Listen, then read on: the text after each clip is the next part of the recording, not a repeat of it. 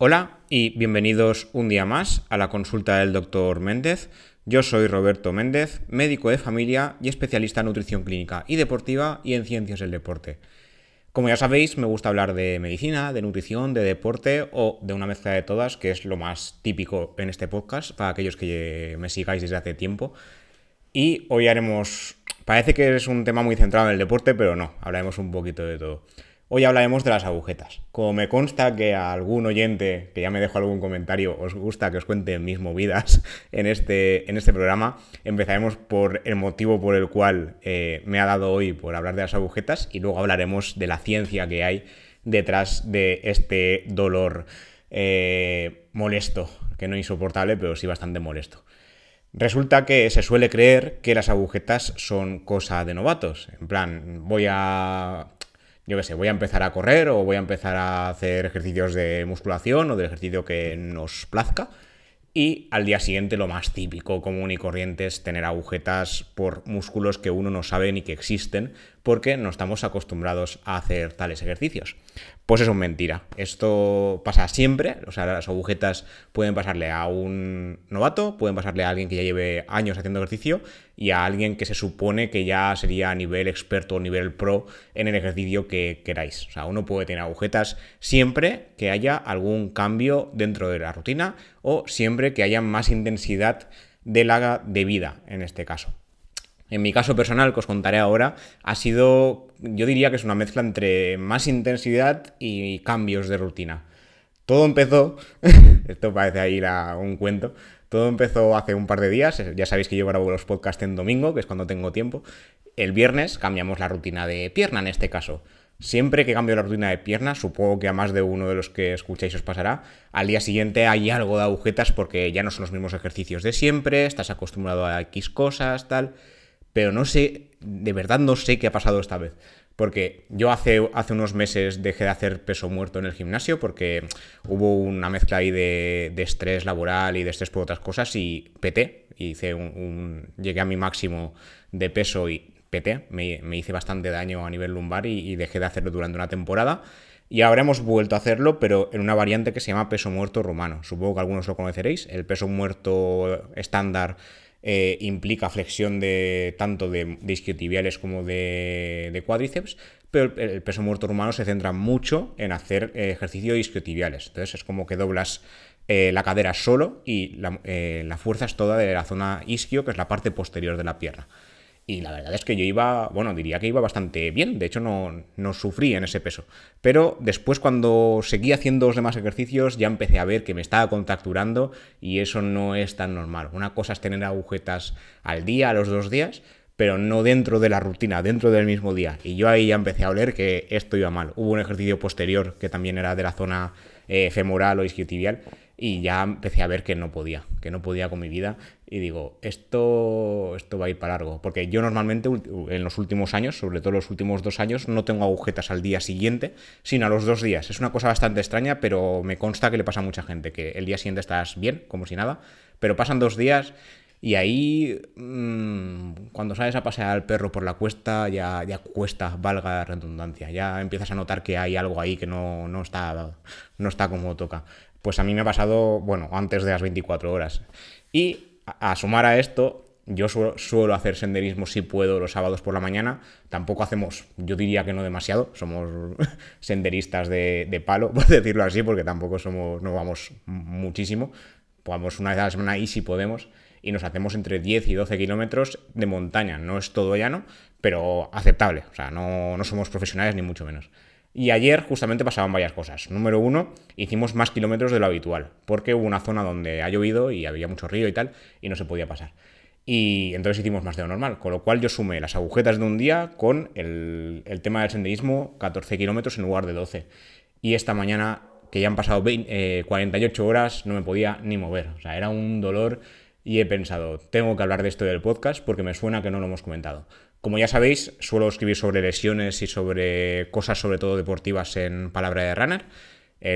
y, hablo también con Pedro Moya, el autor de Palabra de Runner, en el podcast Diario Runner, y he comprobado que no hemos hablado de las agujetas, cuando es un artículo que ya tiene bastantes años, o sea, no sé cuántos años tiene, pero tres o cuatro seguro. Y digo, pues perfecto, ahora que me acaba de pasar a mí y estoy aquí sufriéndolo, de hecho estoy con las piernas un poco dobladas mientras hablo sobre el tema porque es que no puedo con la vida. Y creo que es un buen día para contaros por un lado mis movidas y por otro lado un poco de ciencia detrás de las mismas. Para empezar, ¿qué son las agujetas? Veamos. Las agujetas, la descripción oficial eh, sería un síndrome, que es una asociación de diferentes síntomas. En este caso asociamos molestias o dolor muscular, rigidez muscular e incluso pérdida de fuerza de esos músculos porque están contracturados. Esto suele pasar porque hemos sometido al músculo que sea, cualquiera, yo en este caso fue la parte femoral de las piernas, pero si hacemos pues, ejercicios de bíceps o de tríceps o de espalda o del que os dé la gana, hemos sometido a ese músculo a una actividad o bien excesiva o bien diferente a la cual no estamos acostumbrados, como os comentaba, que cambiamos de rutina, es bastante común y suele pasar a todo el mundo. No hace falta ni que uno sea novato ni mucho menos. Como describo en el mismo artículo que os enlazaré como siempre las notas del episodio, esto suele pasar las 24-48 horas de realizar un ejercicio intenso o bien diferente al que estamos acostumbrados. Y en el artículo suelo poner que suelen sufrirlo aquellos que son más novatos o que hacía tiempo que no hacían práctica deportiva, pero la realidad es que también pasa en gente que si bien no es novata, sí que hay cambios dentro de, de la rutina habitual. ¿Por qué se producen las agujetas? Aquí yo recuerdo que en 2011, aún me acuerdo, porque eso fue el primer año que empecé a escribir en blogs y demás, escribí sobre las agujetas. Eh, al título, el título fue una basura, hoy en día me parece un título un poco triste, lo llamé Las agujetas azucaradas, porque estaba el mito de que con azúcar se van las agujetas. Esto hoy por hoy ya sabemos que es mentira, pero vamos, mentira, mentira. No, no, tomáis, no toméis azúcar para quitar las agujetas porque no tiene ningún tipo de sentido. Y esto tiene eh, relación con el primer mito que vamos a comentar hoy. Antiguamente se creía que la producción de agujetas se debía a la acumulación de ácido láctico a nivel muscular, que es como una molécula de desecho, entre comillas, no es así, porque realmente el ácido láctico hoy sabemos que se usa como combustible a grandes intensidades, y lo que se creía es que este ácido láctico, esta molécula, creaba como microcristales que se quedaban como entre las fibras musculares. Era una teoría un poco extraña, depende de cada cual la cuenta de una manera, ¿eh? No, no me tiréis piedras porque no lo diga de forma correcta, porque cada uno me lo ha explicado de una manera. Entonces, la hipótesis relacionaba este ácido láctico, estos microcristales, por exceso de ejercicio y que como que se quedaban entre los músculos y provocaba dolor. Esto hoy en día sabemos que no es así, de hecho sabemos que depende del nivel de intensidad se usa un, tipo de, de, factor energético u otro, o sea, podemos usar eh, carbohidratos, podemos usar grasas, podemos llegar a usar proteínas si nos quedamos sin estos dos previos, podemos llegar a usar fosfocreatina, de ahí que la creatina sea un buen suplemento, un, buen, un suplemento probado, y se llega a usar ácido láctico a, a intensidades muy altas. Lo que se sabe hasta ahora es que el ácido láctico se va. O sea, cuando uno eh, ya acabado el ejercicio, desaparece. Por lo tanto, no tiene sentido que se quede el ácido láctico entre las fibras, ni mucho menos. El ácido láctico, una vez acaba el ejercicio, al poco tiempo desaparece y sin más. Evidentemente, la toma de azúcar post-entreno para eh, como paliar los efectos del ácido láctico es inútil pues se creía que esta acumulación era consecuencia de un mal metabolismo de la glucosa y por ello tomaba azúcar como que inhibía el proceso. Ahora sabemos que ni una cosa ni la otra tiene sentido. Por otro lado, la teoría actual, la más aceptada de todas, es que durante el entrenamiento se producen microroturas a nivel de las fibras musculares, lo cual aumenta más si cabe durante el entrenamiento más intenso, o bien cuando eh, hay una falta de actividad durante una temporada o hacemos algún cambio de rutina como el que os comentaba yo antes. Estas microruturas pueden provocar dolor en las próximas 24, 48 horas de forma común. Hago hincapié en el tema este de forma común porque hay gente que está 3, 4 días con agujetas y es totalmente normal. Y luego otra teoría que también se baraja, pero que no es tan, aceptada como la teoría de las microruturas, es que algunos eh, expertos perdón, afirman que la producción de agujetas sería la consecuencia de un metabolismo proteico en el cual se destruyen proteínas durante el ejercicio y la duración puede llegar a alcanzar las 48 horas, que es el tiempo habitual de las agujetas, pero puede ser, puede ser mucho más, como ya hemos comentado. En el tal caso, cuando se asocia a, eh, dicho metabolismo excesivo proteico, lo que pasa es que se producirían radicales libres, que es, como ya sabéis algunos, son sustancias irritantes a nivel eh, general del organismo, pero sobre todo a nivel muscular, si, la relación está con el metabolismo de las proteínas. Estos radicales libres afectarían sobre todo a las fascias musculares, que son eh, zonas de recubrimiento de los músculos, son más sensibles y su objetivo es proteger y recubrir las fibras musculares para protegerlas de cualquier mal, en este caso los radicales libres. Y realmente serían las fascias y no los músculos los que producirían el dolor típico de las agujetas. Esto se llegó a comprobar, bueno, se llegó a sugerir, más bien, en un estudio del año 2015, publicado en el European Journal of Applied Physiology. Un estudio. Como ya digo siempre, los ejercicios, hay los ejercicios. Los estudios hay que cogerlos con pinzas. Una cosa llegas a darse como no teoría, teoría, hipótesis, claro, hasta que se demuestra se, hacen muchos estudios, ¿vale? Con uno o dos estudios no podemos afirmar nada. Y con 20 veces tampoco. O sea, tienen que haber muchos estudios, eh, muchas comparativas y al final poder decir que esto es así. Entonces, en este caso, solo tenemos un estudio, tampoco hay mucho más que añadir. Luego, por último, eh, una teoría más sería teoría de la temperatura. Esta tampoco es muy popular, tampoco es muy aceptada. Como ya digo, la más aceptada son las microroturas. Y en este caso, eh, otras teorías, como la teoría de la temperatura, sostienen que lo que sucede en las fibras musculares es que alcanzan una temperatura excesivamente elevada, llegando a los 55 grados centígrados, cuando se hace un ejercicio demasiado intenso. Cuando la temperatura disminuye y las fibras se enfrían, los movimientos provocarían dolor. O sea, lo que se produciría realmente es un cambio de temperatura que sería el responsable de las agujetas. A mí personalmente no me acaba de cuadrar, me cuadra más el tema de las micro roturas, porque de hecho hay bastantes teorías que implican que la hipertrofia muscular, o sea, la ganancia de masa muscular, debe implicar microroturas. Lo que pasa es que hay diferencias, están las microroturas de entrenamiento necesarias para dicho entrenamiento, necesarias para crear masa muscular, y luego están las microroturas que provocan agujetas y dolor y te fastidian un par de días, como es mi caso de hoy. Seguidamente hablemos del tema de los remedios, cómo curar las agujetas ya os hago un spoiler, el azúcar, como hemos comentado antes, no, pero la gran mayoría de lo que vamos a comentar ahora, como ya os he ido diciendo, no ha demostrado ser excesivamente mm, bueno, este no, han tenido mucho éxito, y lo mejor es esperar, fastidiarte, por no decir cosas más feas, y ya está, dejar pasar el tiempo. Realmente la mayoría de, de los males actuales, en, tanto en medicina como en deporte, eh, requieren tiempo y a veces sin más. Pero hablemos de algunas de, las, de los posibles remedios para estas agujetas y cada cual que, pruebe. Algunos de estos eh, son realizar estiramientos antes o después del ejercicio para evitar las agujetas. Esto no ha tenido mucho, mucha cabida, no hay mucha gente que haya demostrado que esto sirva para mucho. Pero hay otros métodos como los ultrasonidos, la láser terapia, la acupuntura, el calentamiento previo, tomar incluso suplementación los masajes o la crioterapia o el frío local, que viene a ser lo mismo.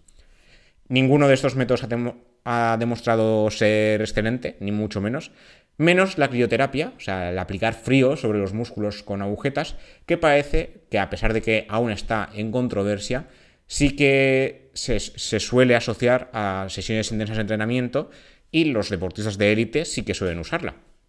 Entonces, digamos que habrá gente que a lo mejor sí que nota mejoría y hay gente que no. De entre todos los posibles remedios que hemos comentado, lo, repito, ultrasonidos, láser terapia, acupuntura, calentamiento previo, suplementación, masajes o crioterapia, el que yo más recomendaría sería este, sería aplicar frío local, en este caso a la zona donde hay agujetas, o como mucho, mucho masajes, pero los demás sinceramente, no os gastéis el dinero, sobre todo ni en suplementación, ni en terapia, ultrasonidos, ni acupuntura, ni nada de esto. El calentamiento previo, bueno, si queréis probarlo, eso gratis, pero tampoco. Luego, otro remedio que ha demostrado ser totalmente inútil es la vitamina C, que basándose en la teoría que hemos comentado de los radicales libres, algunos expertos lo han recomendado como forma de suplemento con el objetivo de evitar la liberación de dichos radicales libres. Sin embargo, en 2003, un estudio de la misma revista, de European Journal of Applied Psychology, eh, Physiology, perdón, ya, ya dejó ver que la vitamina C no parece colaborar en dicha recuperación muscular. Y de hecho, otro estudio en el año 2008 en The American Journal of Clinical Nutrition ya dijo que la toma de suplementos de vitamina C no solo no sería bueno para las agujetas, sino que disminuiría la eficacia del entrenamiento. O sea que, nada, ni si os ocurra tomar suplementos de ningún tipo y sobre todo eh, vitamina C como forma de evitar agujetas ni forma de evitar radicales libres porque ni ha demostrado ser efectivo ni es bueno para el bolsillo. O sea, sería un mal gasto de dinero en este caso. Y luego, ¿cómo, para, ya para ir terminando, que espero ajustarme al tiempo de 20 minutos que suelo querer hacer y nunca consigo, ¿cómo evitamos las agujetas? Bueno, eh, algunos estudios niegan la utilidad del calentamiento o estiramiento que hemos comentado antes, porque, pero aún así ambos métodos son, son los más usados hoy en día tanto para reducir las agujetas como para reducir lesiones. Esto hago mucho hincapié porque realmente el calentamiento previo, sobre todo los ejercicios de movilidad en el tema de tanto de musculación como de ciclismo, carrera o demás ejercicios, los ejercicios de movilidad que no estiramientos, que son cosas totalmente diferentes, sí que han demostrado ayudar, no al tema de las agujetas en especial, sino al tema de no sufrir lesiones. ¿Vale? Entonces son cosas diferentes. Pero la realidad es que eh, no han demostrado evitar las agujetas. Si nos pasamos de la intensidad del ejercicio, las agujetas aparecerán tanto si hayamos hecho calentamiento como si no. Entonces, la única forma de evitar las agujetas, al menos según lo que sabemos hoy en día, es ir incrementando las cargas de entrenamiento progresivamente, poco a poco, y adaptándolo a nuestro nivel. Y si tenemos agujetas, poner frío. Y cuando tengamos eh, cambios de rutina, porque ya, como ya os digo, no siempre es mayor intensidad, sino cambios, si hay algún ejercicio que sabemos hacer, que lo hacemos bien, pero que hace tiempo que no lo hacemos, pues hacer menos peso, siempre menos peso del que creemos que podemos hacer, porque si no, al día siguiente a lo mejor no nos podemos mover y si os pasa como a mí, que yo suelo pasar a, mi perro en, cuesta, no es, una cuesta, no hay una inclinación excesiva ni mucho menos, o sea, es nada. Pero si hacéis ejercicios a nivel femoral, os acordaréis, os vais a acordar seguro, seguro del ejercicio que hayáis hecho en, bien en exceso de intensidad o bien el cambio reciente y os acordaréis de mi movida de hoy, que es que no me puedo mover por el dolor que estoy, que estoy sintiendo. Poco a poco se va pasando, ¿eh? También hay que decir que llevamos ya 48 horas y ya estoy empezando a notarme mejor, pero al levantarte por la mañana con agujetas es una sensación que, si bien no es grave, es de las más molestas que recuerdo yo hoy en día. Y poco más, esto es lo que quería contaros por hoy. Creía que lo habría contado ya en el podcast de Diario Runner, de Palabra de Runner con Pedro, pero me he fijado en que no y creo que era necesario hablar de ello en algún momento y qué mejor momento que cuando tienes una experiencia propia que contar y relacionarla un poco con lo que has estado haciendo últimamente, como es mi caso de hoy. Como siempre, gracias por escuchar, gracias por suscribiros a iBox, a Apple Podcast, a Spotify y ahora recientemente a Amazon Music o Amazon Podcast, como lo queráis llamar, que también estamos ahí.